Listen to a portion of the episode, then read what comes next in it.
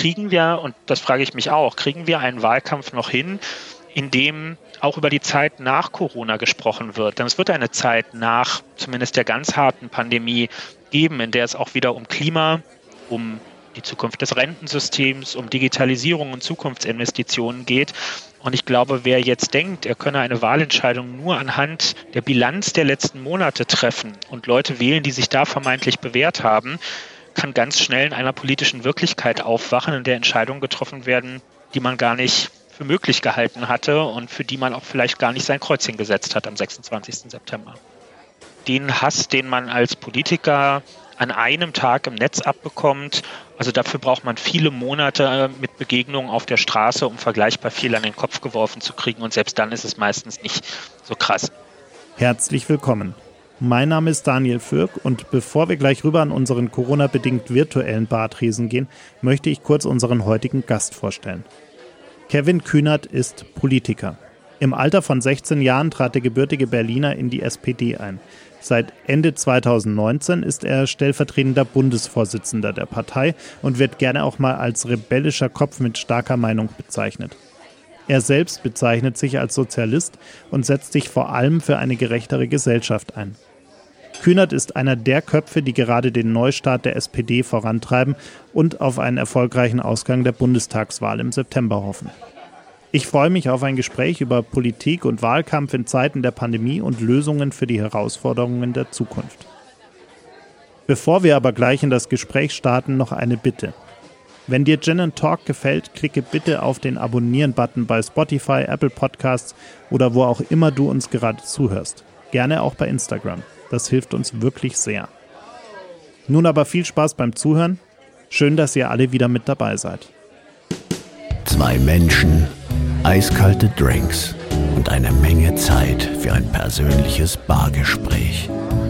Herzlich willkommen an unserem Bartresen. Herzlich willkommen zu einer neuen Folge Gin and Talk. Mach es dir gemütlich, lehn dich zurück und tauche ein in die verrucht düstere Atmosphäre unserer Studiobar.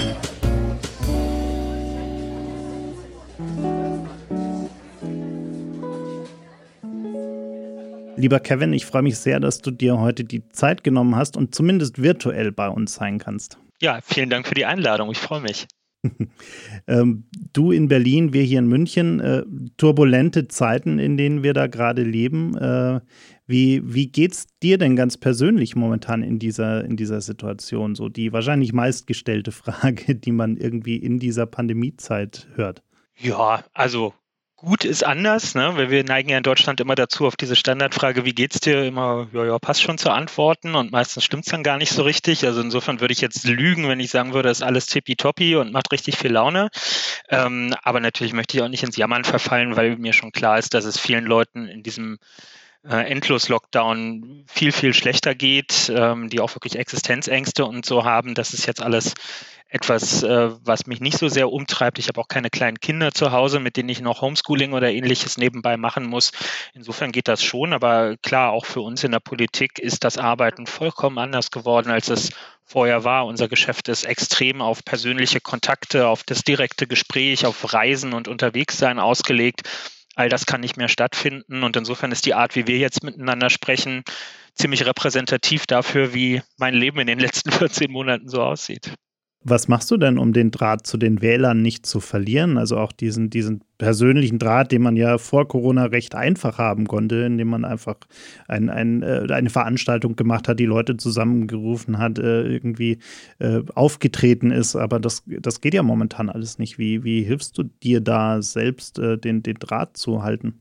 Ja, durch mehrere Sachen. Ne? Also das eine ist, dass natürlich sich vieles in den digitalen Raum verschoben hat. Ich habe zum Beispiel äh, zu Beginn der Corona-Zeit mit dem Lars Klingmal, mit unserem SPD-Generalsekretär, angefangen, wöchentliches Insta-Live zu machen, was wir jetzt mittlerweile auch als Podcast ähm, betreiben. Die K-Frage, da sprechen wir immer montags um 21 Uhr über Instagram äh, miteinander über die Themen der Woche, was uns bewegt, aber auch was politisch gerade so los ist. Und natürlich sammeln wir da auch viel Feedback ähm, ein und versuchen so ein Gespür zu kriegen. Gleichzeitig wissen wir ja alle, auf Instagram ist jetzt auch nicht der Bundes bundesdeutsche Durchschnitt unterwegs, sondern eine bestimmte Auswahl an Leuten. Deswegen äh, ersetzt es nicht komplett das persönliche Gespräch. Jetzt habe ich den Vorteil, zu denjenigen zu gehören, ähm, deren Namen und Gesichter viele Leute auch einfach kennen. Das heißt, wenn ich draußen unterwegs bin, zum Spazierengehen oder was auch immer, dann sprechen mich häufig auch einfach Leute an. Das ist so das, die unmittelbarste Feedback-Möglichkeit, weil es komplett ungefiltert ähm, stattfindet. Ähm, aber klar, es ist, ähm, es ist eine schwierige Zeit. Wir sind fünf Monate vor der Bundestagswahl. Ich bin selber Kandidat und ich weiß noch nicht ganz, wie mein Wahlkampf aussehen wird, ob der sich überwiegend im digitalen Raum oder dann vielleicht doch irgendwann mal auf der Straße und an den Haustüren abspielen wird. Und das sorgt für so eine gewisse Grundnervosität, muss ich sagen, ja. Jetzt hat man ja in der Pandemie lange äh, gehört, dass es jetzt nicht die Zeit für Wahlkampf ist, was ja auch richtig ist, oder zumindest nicht die Zeit für Wahlkampf war. Äh, das hat sich ja gerade so in den letzten, letzten Wochen extrem geändert. Also wir sind jetzt ja wirklich mitten im Wahlkampf drin. Wie, wie schaffst du das für dich auch selbst, da so ein bisschen die, auch, auch die Grenze zu ziehen? Weil ich, ich also ich würde mir, glaube ich, schwer tun, wenn ich sage, naja, wir haben auf der einen Seite die Pandemie-Themen, um es mal, um so einen pauschalen Überbegriff zu finden, äh, die eigentlich nicht Wahlkampfthema sein sollten oder niemals sein dürfen, eigentlich. Ähm, und, und auf der anderen Seite haben wir Themen, die, die Wahlkampfthemen sind, die aber gerade nicht so wirklich auf dem Schirm der Leute sind. Äh, und, und irgendwie muss man sich ja trotzdem positionieren, ohne dass man auf einmal nur, weil es Wahlkampf ist, äh, Dinge gut oder schlecht redet, die auf der Pandemie-Seite passieren. Also wie, wie, wie ziehst du da für dich irgendwie die Grenze und wie, wie kommst du damit klar?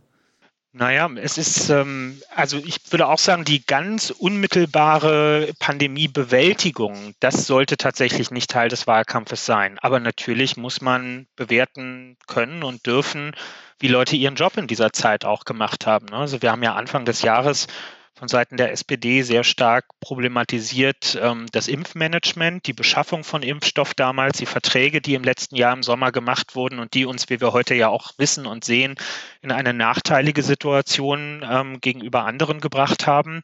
Ähm, natürlich gehört sowas zur Bewertung einer politischen Bilanz von handelnden Personen ähm, mit dazu, denn ähm, das gibt ja ein bisschen Auskunft darüber, wie lege ich eigentlich mein Amt als Minister oder Ministerin tatsächlich aus, ähm, wie vorausschauend äh, gehe ich vor, wie viel Wert messe ich sowas wie, wie Daseinsvorsorge und Gemeinwohl eigentlich zu.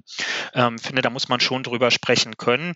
Was jetzt die ganz aktuellen Maßnahmen angeht, ähm, die Ministerpräsidentenkonferenzen und so weiter, da bin ich relativ entspannt, weil da sehen wir ja im Moment eigentlich, die, die Konflikte verlaufen gar nicht so sehr entlang der Parteilinien, sondern eher entlang der Bundesländer und der Frage, welche Inzidenzen habe ich gerade vor Ort. Da widerspricht dann auch mal ein CDU-Ministerpräsident der eigenen Kanzlerin, weil er sagt, Leute, ich habe eine 50er-Inzidenz bei mir, warum soll ich keine Hotels aufmachen äh, können? Und dann gibt es aber plötzlich wieder Allianzen, die hätte man vorher nie für möglich gehalten.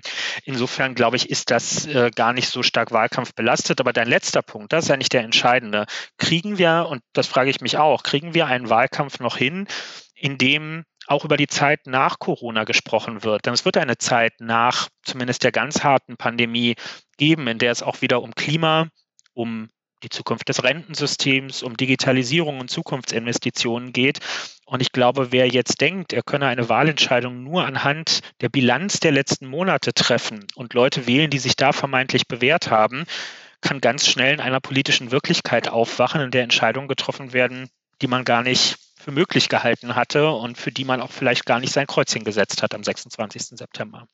Kannst du verstehen, wenn, wenn viele Bürger äh, auch nicht mehr wirklich nachvollziehen können, was auch gerade in der Corona-Politik da momentan passiert. Also wenn dann auf einmal äh, gerade dieses, dieses Jonglieren, äh, will ich schon fast sagen, mit den Inzidenzen äh, passiert, wenn man dann auf einmal äh, wieder eine ganz neue Inzidenz mit 165 hat, wo man sich irgendwie wirklich die Frage stellt, Leute, äh, hat, jetzt irgendjemand da wirklich in Berlin einfach einen Würfel geworfen und irgendeine, irgendeine Zahl genommen oder wo kommt jetzt auf einmal eine 165 her? Also kannst du verstehen, verstehen das die Leute da wirklich, die, die auch den Draht verlieren zu Politik und sagen, hey, äh, das, das, ich, ich fühle mich da überhaupt nicht abgeholt?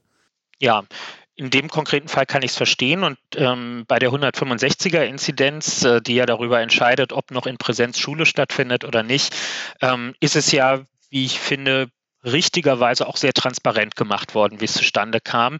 Nämlich man hat einfach zum Zeitpunkt der Verhandlungen die damals aktuelle bundesweite Inzidenzzahl, das war die 165 etwa, die hat man einfach genommen, weil es sehr unterschiedliche Vorstellungen gab, was ein richtiger Wert wäre.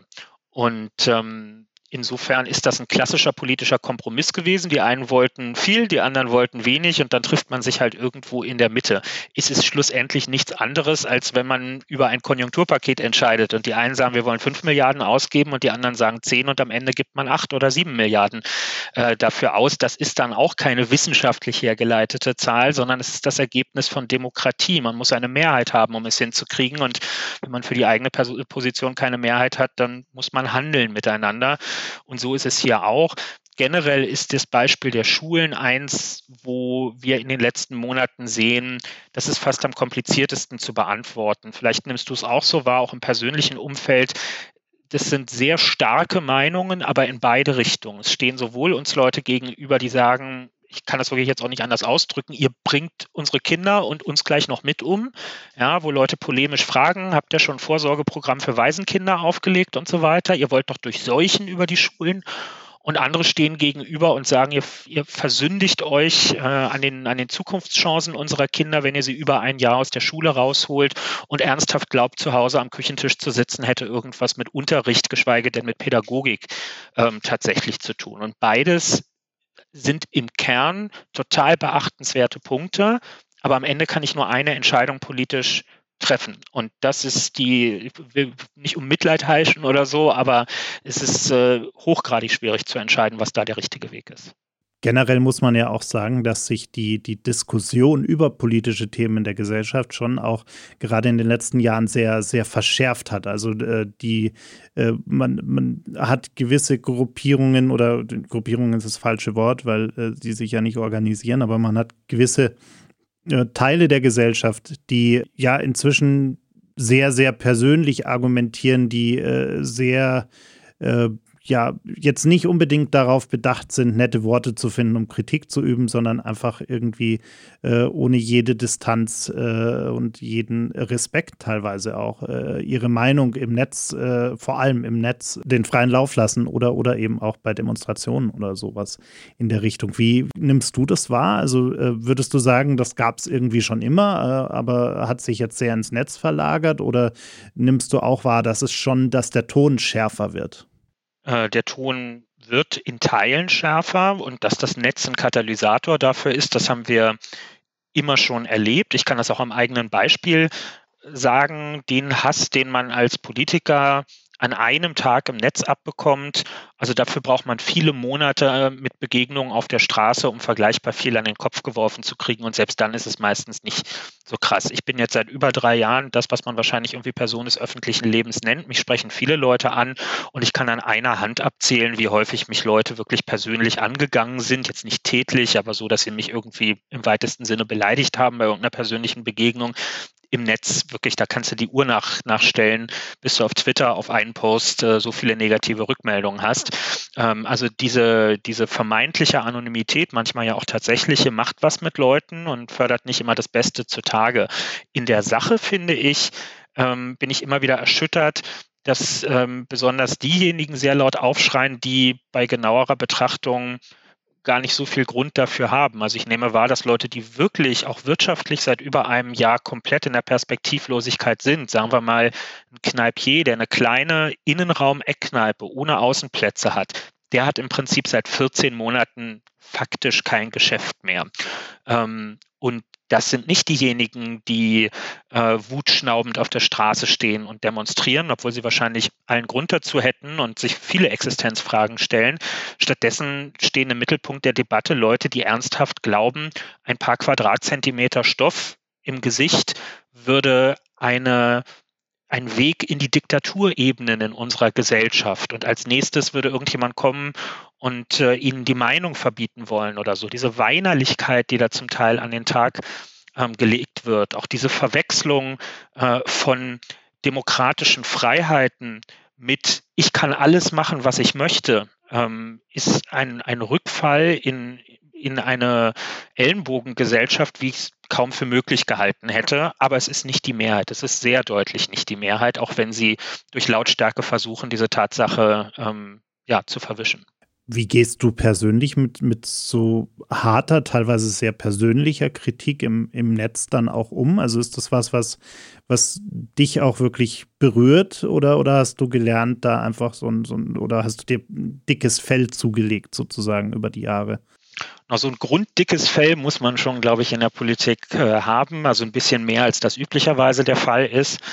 Ähm, aber man muss sich auch in der Politik nicht alles bieten lassen. Und deswegen äh, ist für mich, nehme ich Twitter als Beispiel, weil es schon so mein, mein Hauptmedium tatsächlich auch ist, ähm, da blocke ich auch Leute. Und zwar eigentlich nach zwei ähm, Kategorien.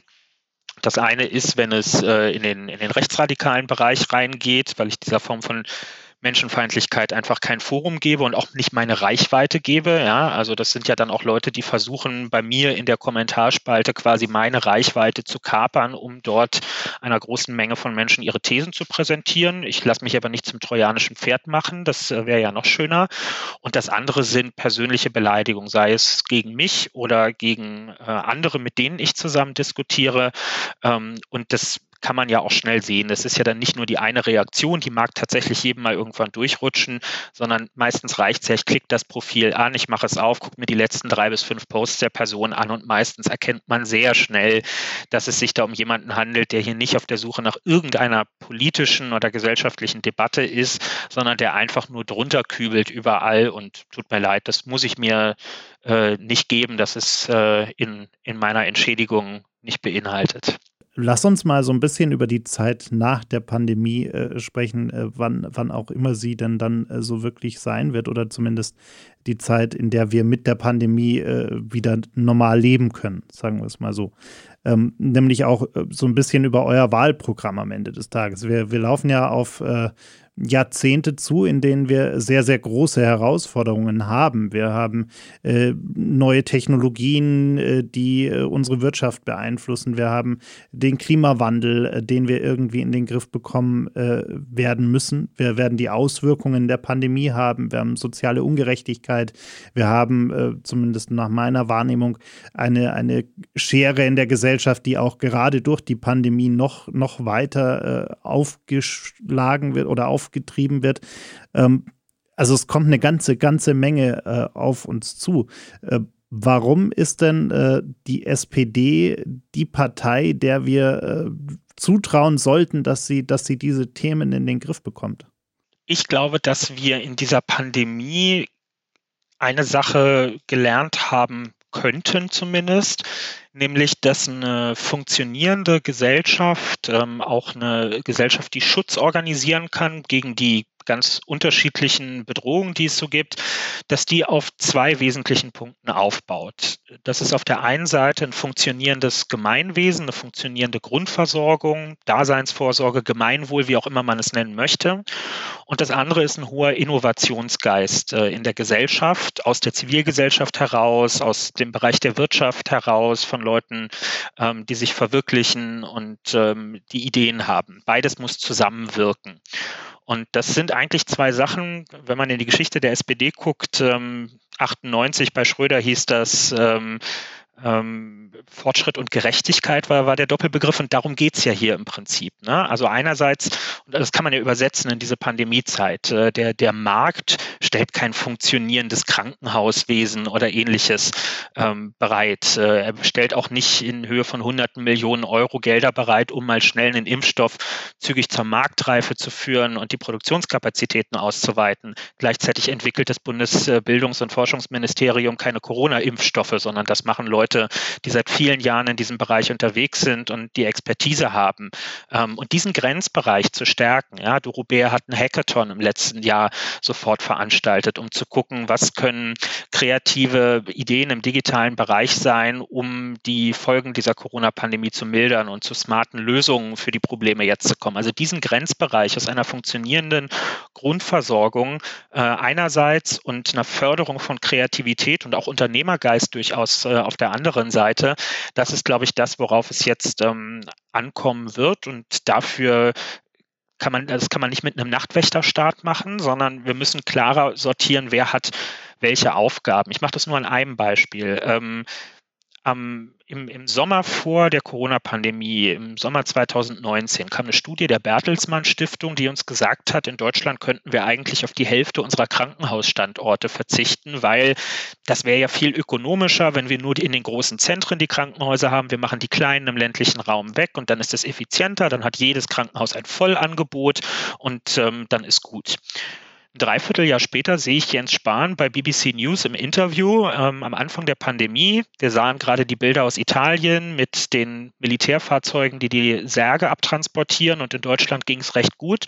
Und er kriegt die Frage gestellt, Herr Spahn, warum kommt Deutschland bislang so gut durch die Pandemie? Und er antwortet, weil wir noch Kapazitäten in unserem Gesundheitswesen haben. Und damit hatte er total recht.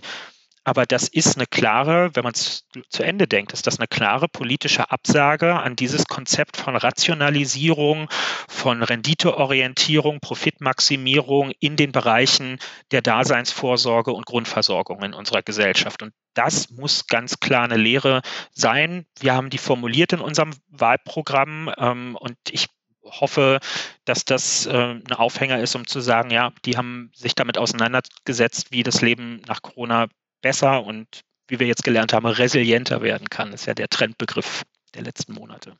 Ein Thema, was dich ja auch sehr, sehr umtreibt, ist eben diese soziale Ungerechtigkeit, die wir, die wir haben in vielen Bereichen, in, auch in einem ja durchaus größer werdenden Ausmaß. Was mich interessieren würde, ist, wie, wie bekommen wir dann das hin? Weil wir haben ja auf der einen Seite wollen wir ja als, als Land durchaus attraktiv sein für, für große Unternehmen. Wir wollen auch äh, Unternehmer motivieren, ein großes Unternehmen aufzubauen.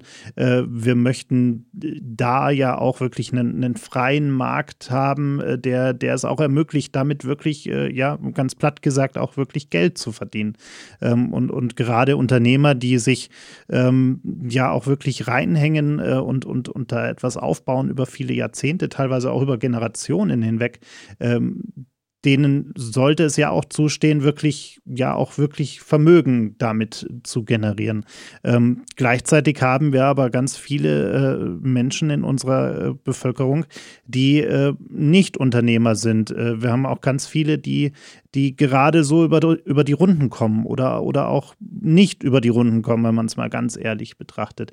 Auch dieses Stichwort Hartz IV, aber da will ich gleich nochmal gesondert drüber reden, wie, wie bekommen wir denn diesen Spagat hin zwischen Freiheiten für, für Unternehmer äh, und, und, und die Möglichkeit, hier auch wirklich was aufzubauen, oder aber auf der anderen Seite die, die Leute, die eben nicht die Möglichkeit teilweise haben äh, und, und vielleicht auch teilweise die Fähigkeiten nicht haben und auch die Voraussetzungen vielleicht nicht haben oder auch einfach das Glück nicht haben, äh, sowas aufzubauen, dass wir die nicht auf der Strecke lassen.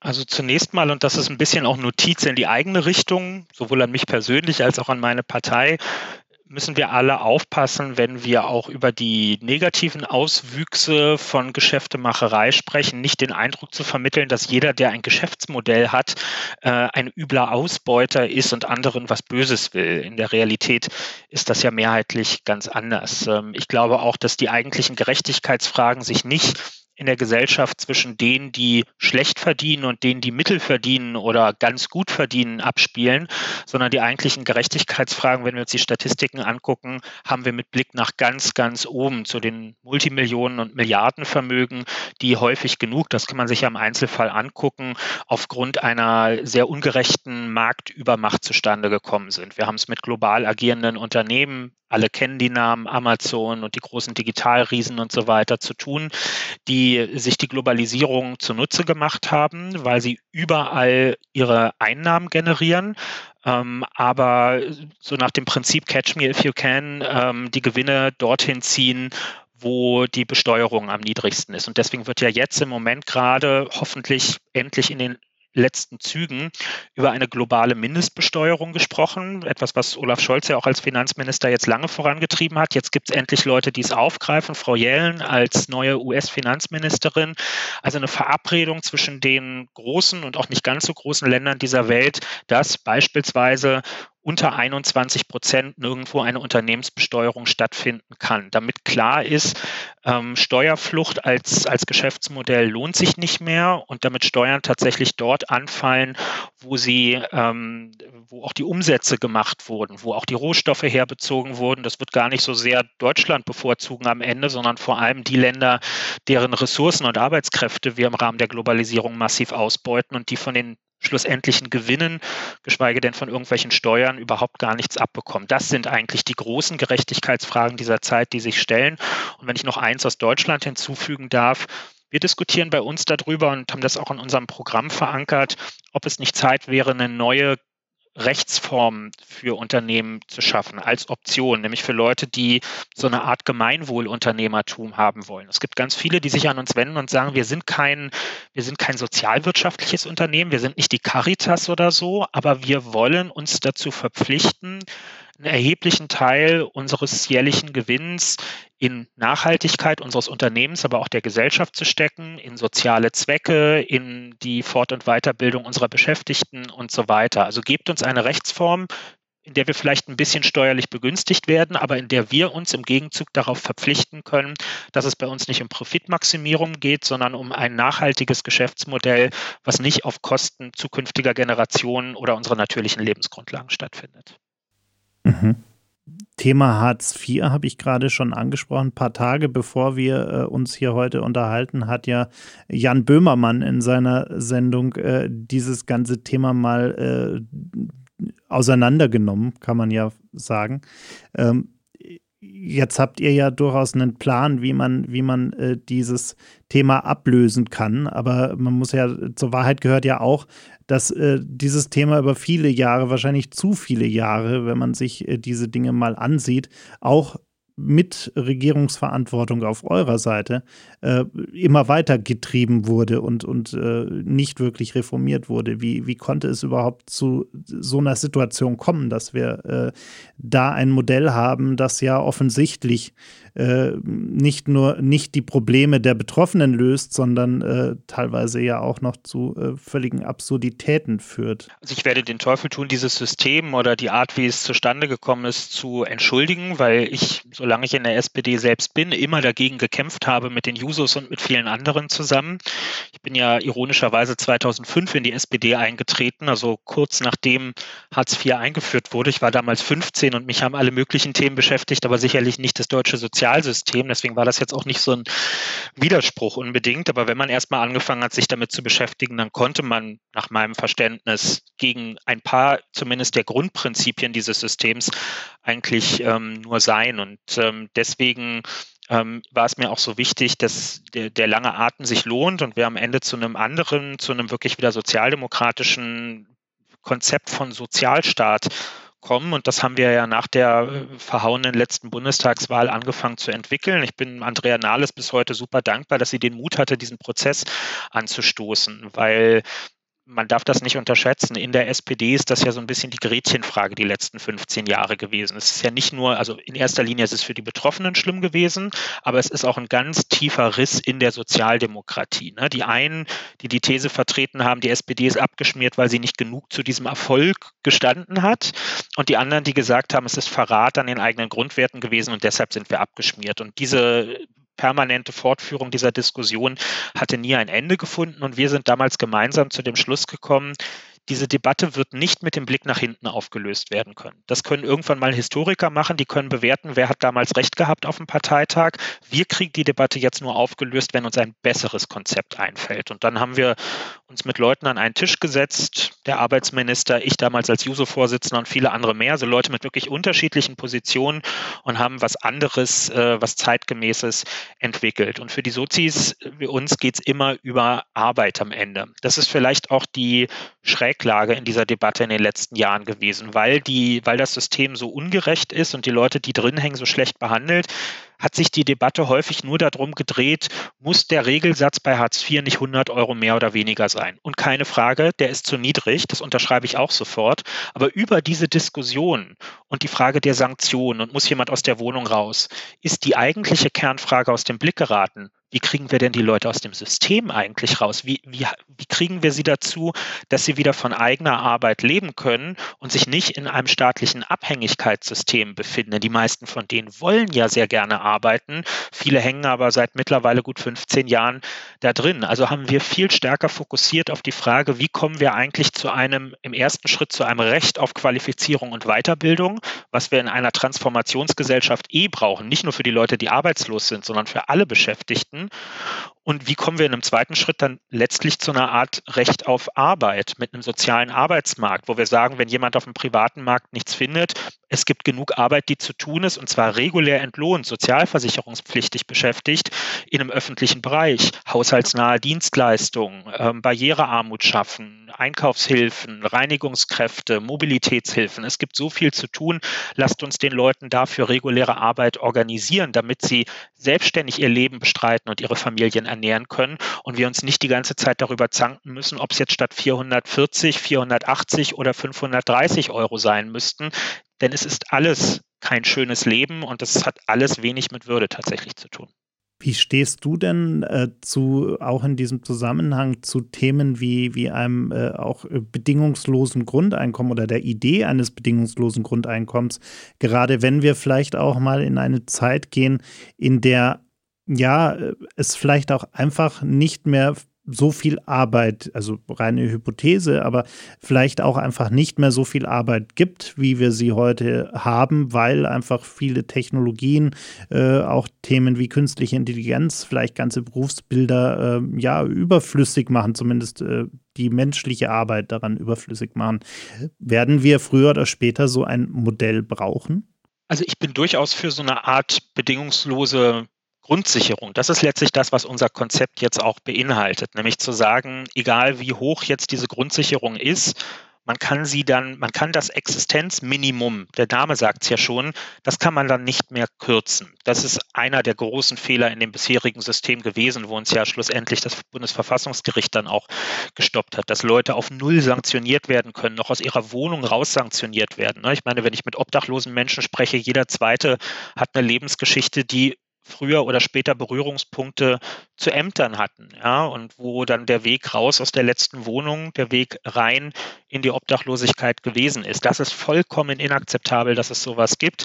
Ähm, eine Grundsicherung ist eine Grundsicherung, sie sichert die Existenz und das darf nicht angetastet werden. Und das haben wir endlich sichergestellt. Das gilt übrigens auch, wenn man mal ein oder zwei Jahre der Erwerbslosigkeit hat, dann darf nicht sofort alles in Frage gestellt sein. Auch ein Fehler des alten Systems. Zwei Jahre arbeitslos und schwupps war das Haus weg, musste man aus der zu großen Wohnung raus, musste an die Ersparnisse rangegangen werden, die man sich doch extra zurückgelegt hatte, weil die Politik gesagt hat, na, ob das mit der Rente noch alles so gut funktioniert, leg dir mal lieber was beiseite. Total schizophren. Verstehe ich, dass die Leute auf die Barrikaden gehen. Also wenn das eine Form von Grundsicherung am Ende ist oder ähm, ein, ein Grundeinkommen sozusagen, dann ja. Aber ich teile nicht die These, dass uns die Arbeit ausgeht und ich würde uns auch Himmels Willen nicht empfehlen, uns davon zu verabschieden, dass wir versuchen, wenigstens Wohlstand über Arbeit gerecht zu verteilen. Seit den 70er Jahren, wenn man in die Archive geht, gibt es äh, Cover bei den großen äh, Wochenmagazinen Spiegel, Stern und Co.,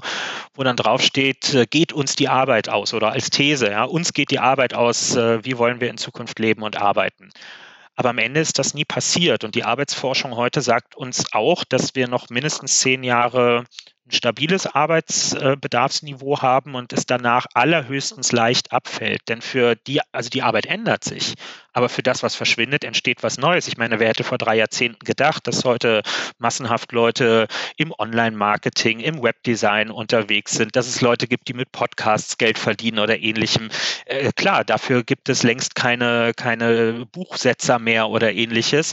Ähm, deswegen ist dieser Aspekt des Rechts auf Qualifizierung und Weiterbildung so wichtig, denn der Arbeitsmarkt tut uns nicht den Gefallen, die Jobs immer genau so lange noch dazulassen, bis der Letzte in Rente gegangen ist, sondern Jobs fallen manchmal weg, wenn die Leute mitten im Erwerbsleben sind. Wir sehen es ja bei der Braunkohle. Wir wissen jetzt, dass wir spätestens in gut 15 Jahren aussteigen.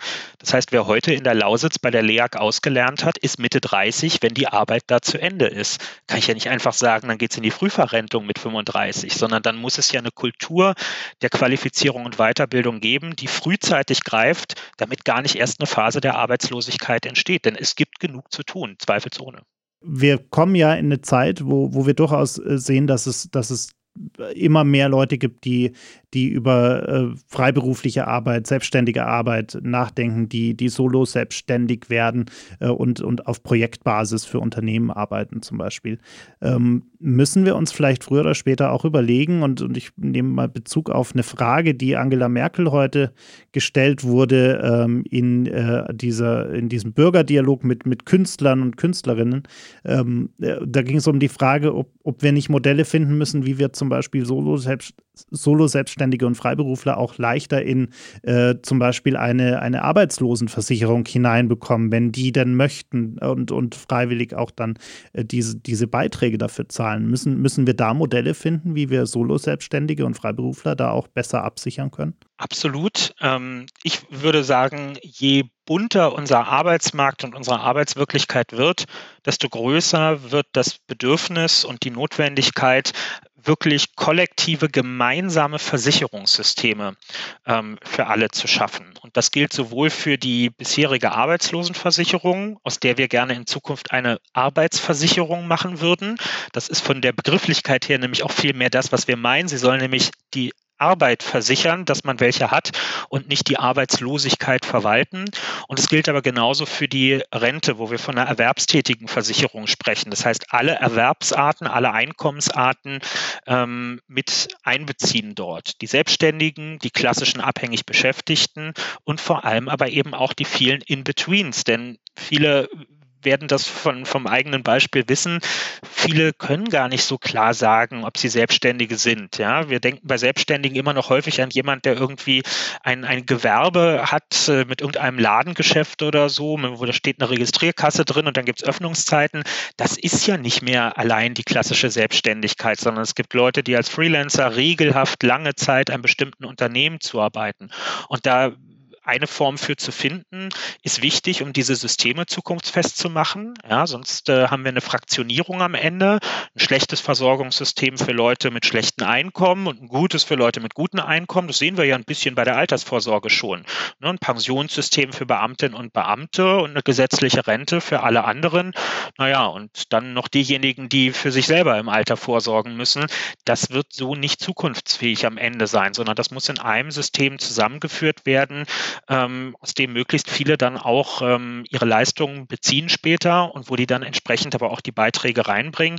Und das ist übrigens auch während der Arbeit wichtig, weil man daraus auch Arbeitsschutz und ähnliches ableiten kann. Unser Begriff von, von, von Arbeit in Deutschland, von Erwerbstätigkeit und dann alle Rechte, die sich damit verbinden, Betriebsrat gründen und so weiter, fußen noch auf einer Vorstellung von Arbeit äh, und Arbeitswelt, die nicht mehr ganz up-to-date ist. Ne? Ein Betrieb, der ist faktisch immer noch definiert. Das ist irgendwie so ein Zaun und dann steht da so eine Betriebsstätte drauf und dann gehen da Leute im Zweifel im Dreischichtsystem für acht Stunden rein und das fünf Tage die Woche warum schaffen wir es nicht, ein Arbeitsrecht zu schaffen, in dem die Leute, die vom heimischen Schreibtisch aus über einen langen Zeitraum einem Unternehmen zuarbeiten, dass die als Teil des Betriebs definiert werden, der Betriebsrat mitbilden äh, ähm, können, die Schutzansprüche ähm, gewährleistet bekommen und so weiter. In Österreich hat man dafür eine neue Rechtsform geschaffen, die sogenannten abhängigen Selbstständigen. Ne? Da hat man, ist man dem gerecht geworden, dass es so ein In-Between gibt. Und wir sind in Deutschland schon auf dem Prozess, sowas zu entwickeln, aber das ist eine, es ist keine Zukunftsmusik, sondern es ist eine Aufgabe der ganz nahen Zukunft, das in Recht und Gesetz zu gießen. Großer Themensprung, aber ähm, auch eine große Not quasi, ähm, nämlich das Thema Klima ähm, äh, und, und äh, Klimawandel, der uns ja äh, durchaus äh, bedroht.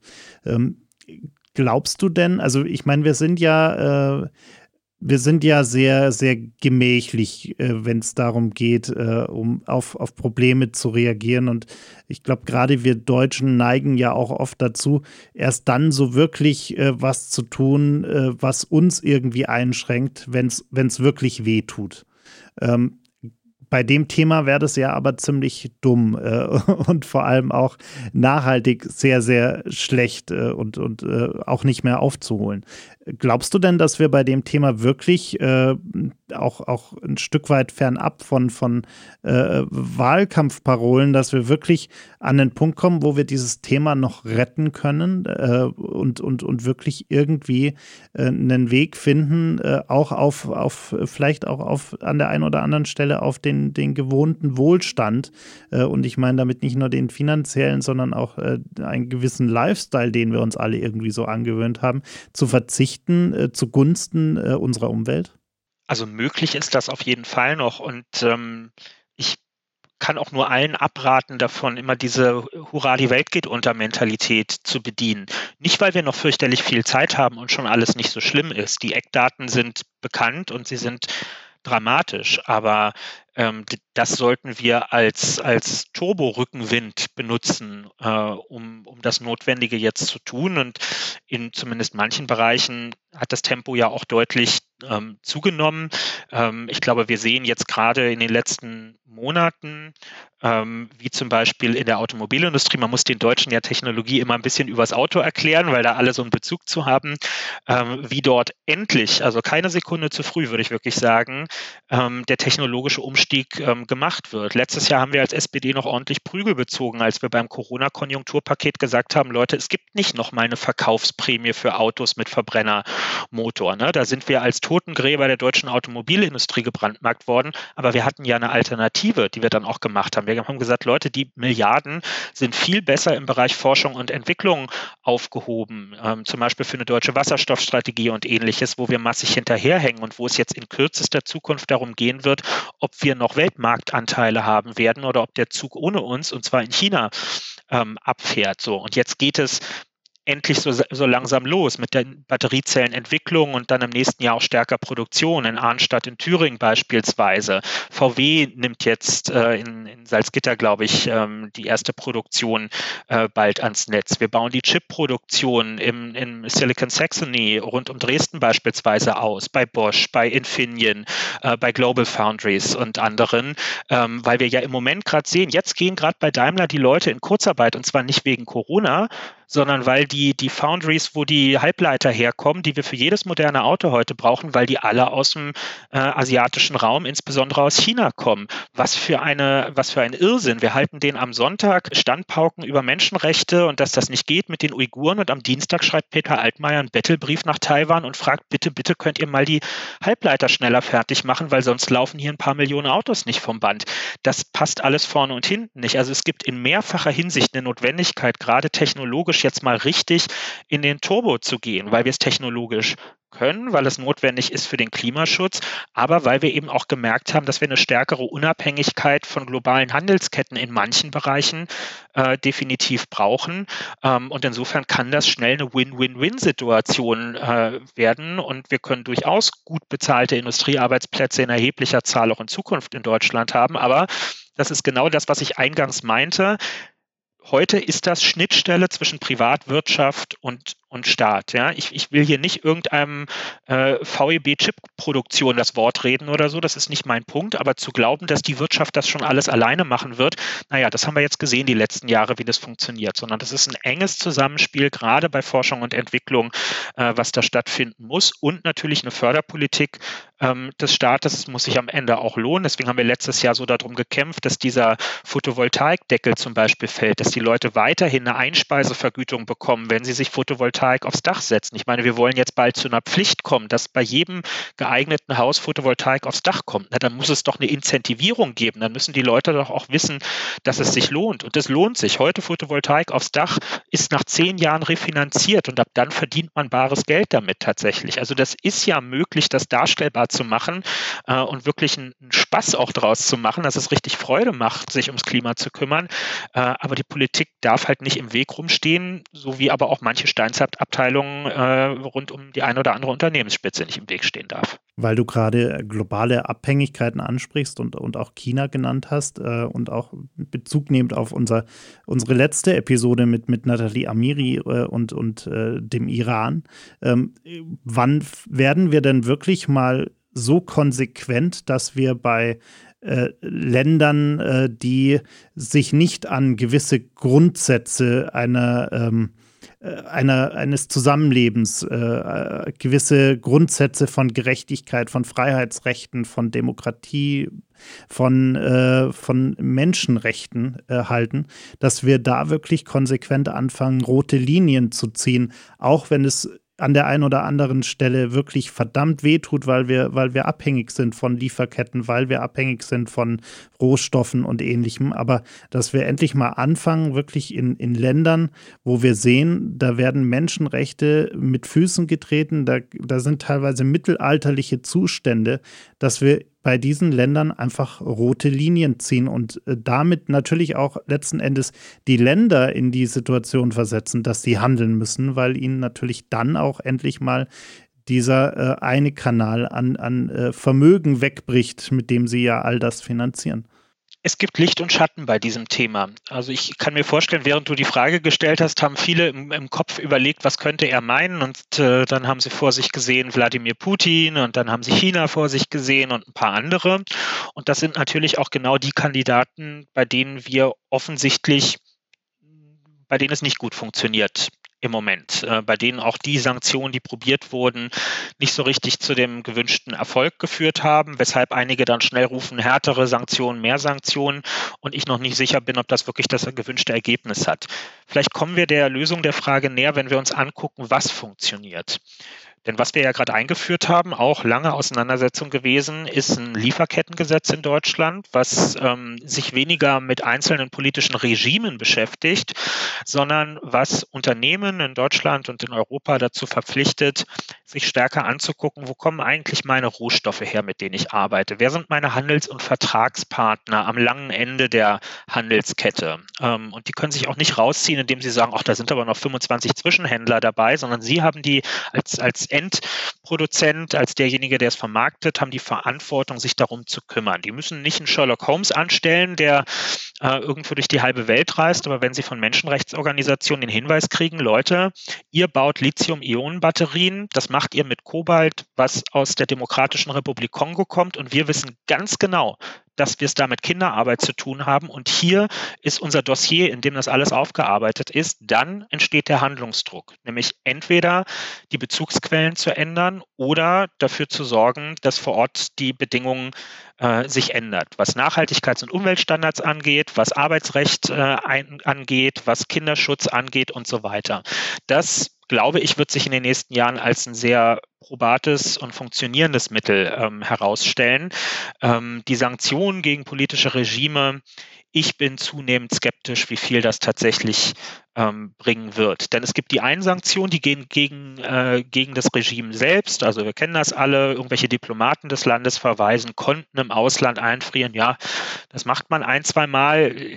Mir ist kein wirkliches Beispiel bekannt, außer bei so einer richtigen Bananenrepublik vielleicht, wo am Ende dadurch eine Veränderung passiert ist. Also Wladimir Putin wird sich dadurch jetzt nicht in die Knie zwingen lassen. Und alle harten wirtschaftlichen Sanktionen haben natürlich immer auch eine Auswirkung auf die innenpolitische Situation im Land, auf die Einkommen der Leute dort. Und da ist der Iran ja leider, muss man sagen, ein ein schlechtes Beispiel, weil er eben gezeigt hat, ähm, dass das dann nicht dazu führt, dass automatisch die große Revolution auf der Straße losbricht und die Leute sich ihres Unterjochersystems äh, und, und Regimes entledigen, sondern ein geschickt arbeitendes Regime kann das in Zeiten von digitaler Kommunikation äh, noch dazu, wenn sie auch äh, die, die Zugänge dazu beherrschen und, und Zensur durchsetzen, kann es in seinem Sinne nutzen und eher noch zur Aufstachelung und zur Verhetzung am Ende ähm, beitragen. Also ich glaube, so, so verständlich der Impuls ist, wir müssen es uns sehr stark im Einzelfall angucken, mit wem wir es zu tun haben und bis wohin man Kooperationen als richtigen Weg wählen kann und wo eben auch eine harte Abgrenzung gefragt ist, so schwierig das ist.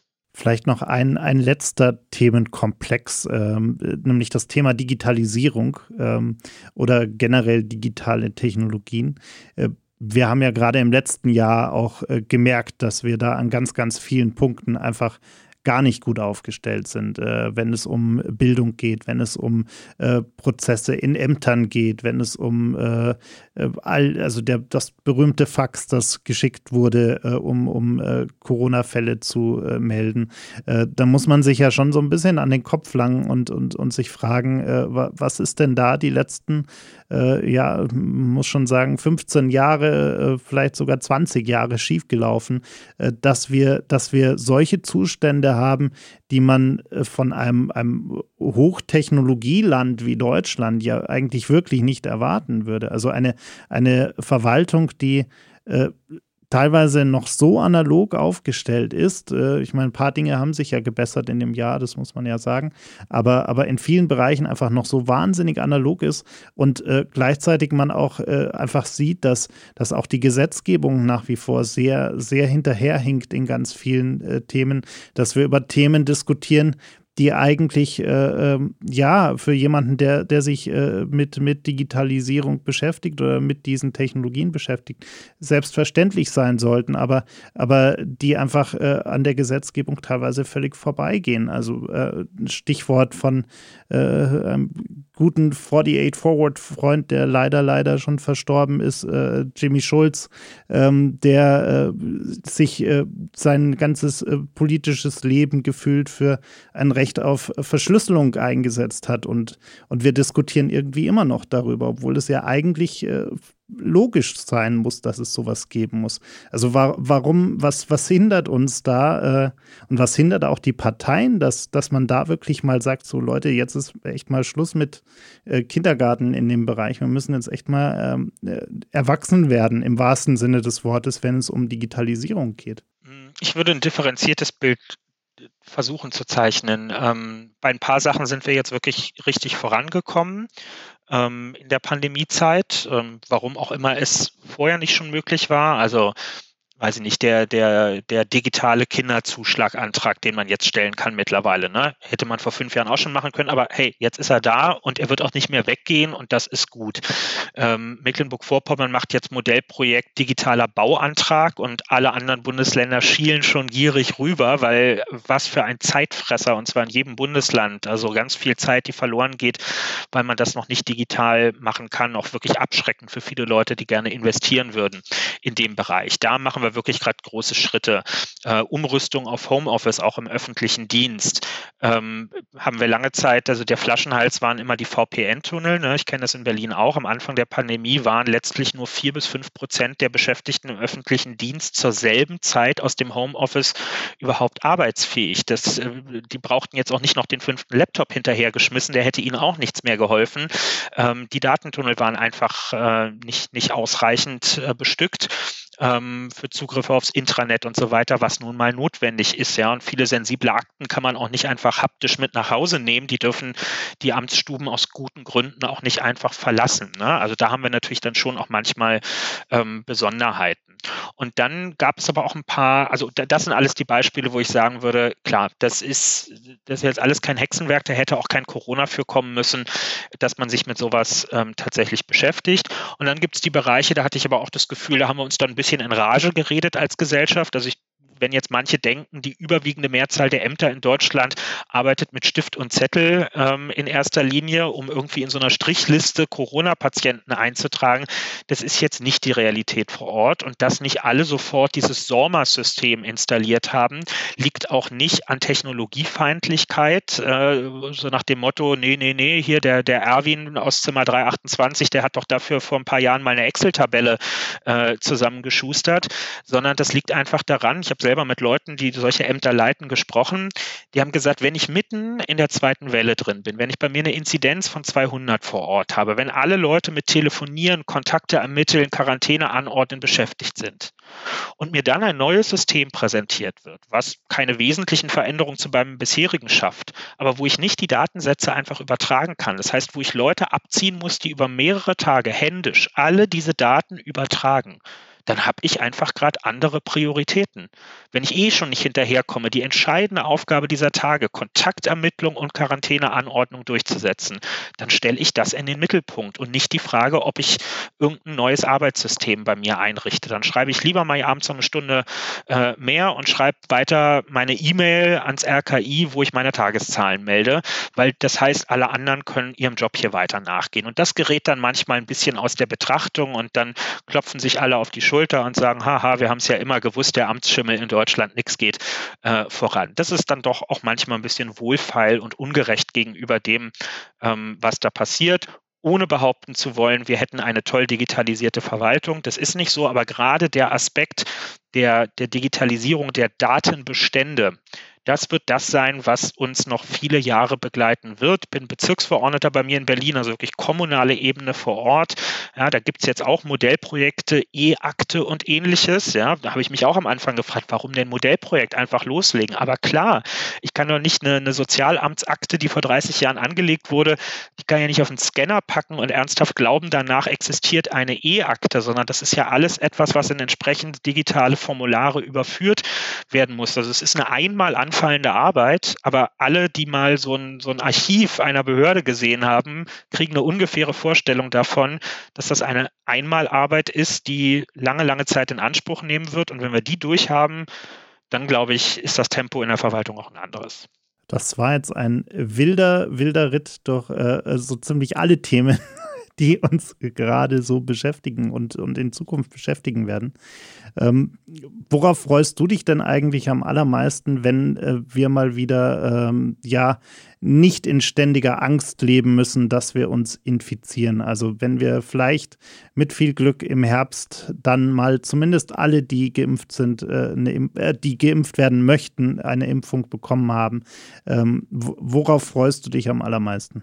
Könnte natürlich tausend Sachen nennen, aber das, was mir dann immer als erstes in den Kopf kommt, ich will wieder in Fußballstadien gehen können, ich will Live-Spiele mit zehntausenden Leuten sehen können, ich will nach einem Tor einen halbvollen Bierbecher über den Kopf geschmissen bekommen. Das sind wirklich die Sachen, die ich, ähm, ja, das, das ist so die, die Möhre, der ich seit 14 Monaten hinterherlaufe, in dem festen Glauben, dass ich irgendwann reinbeißen darf. Glaubst du, es wird äh, schwierig sein oder komisch sein, wenn man auf einmal wieder in Menschenmengen steht, auch dann vielleicht mal irgendwann ohne Maske? Also, dass wir uns erstmal wieder an Nähe gewöhnen müssen nach, nach so langer Zeit? Ich stelle mir diese Frage seit ein paar Wochen auch. Ähm, ich war kürzlich sonntags äh, zum Spazieren unterwegs und bin durch einen Berliner Kiez gekommen, wo es einen großen Markt gibt und äh, wollte da so ein bisschen hin und bin schnell wieder abgedreht, weil ich gemerkt habe, es hat jetzt niemand böswillig gegen irgendwelche Regeln verstoßen, aber bei mir hat es Beklemmung ausgelöst. Das war mir zu viel, es war mir zu wuselig, obwohl es draußen war. Ähm, das war mir zu unkontrolliert. Und das war der Moment, wo ich mich auch gefragt habe, hoppla, macht das hier eigentlich gerade was mit dir, was bleibend sein wird? Ähm, ein bisschen beruhigter war, als ich jetzt äh, bei Hart aber fair eine Live-Schalte gesehen habe zu der Israel-Korrespondentin der ARD, die genau diesen Gedanken auch hatte und gesagt hat, sie stellt mit Freude bei sich fest, dass sie diese Scheu sehr, sehr zügig nach den Öffnungen wieder abgelegt hat. Und ich bin geneigt, ihr glauben zu wollen und äh, zu denken, dass das ähm, bald auch für mich dann kein Problem mehr darstellt.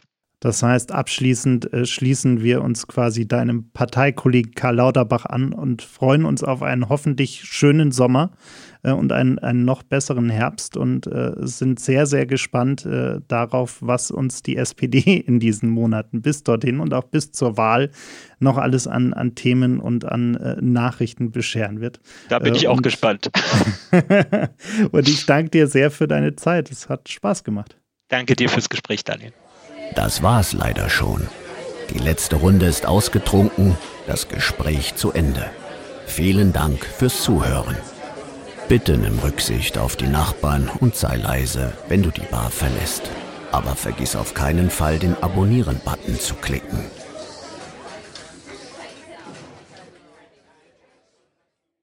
Gin and Talk ist ein Podcast von 48 Forward, produziert in den 48 Forward Studios in München.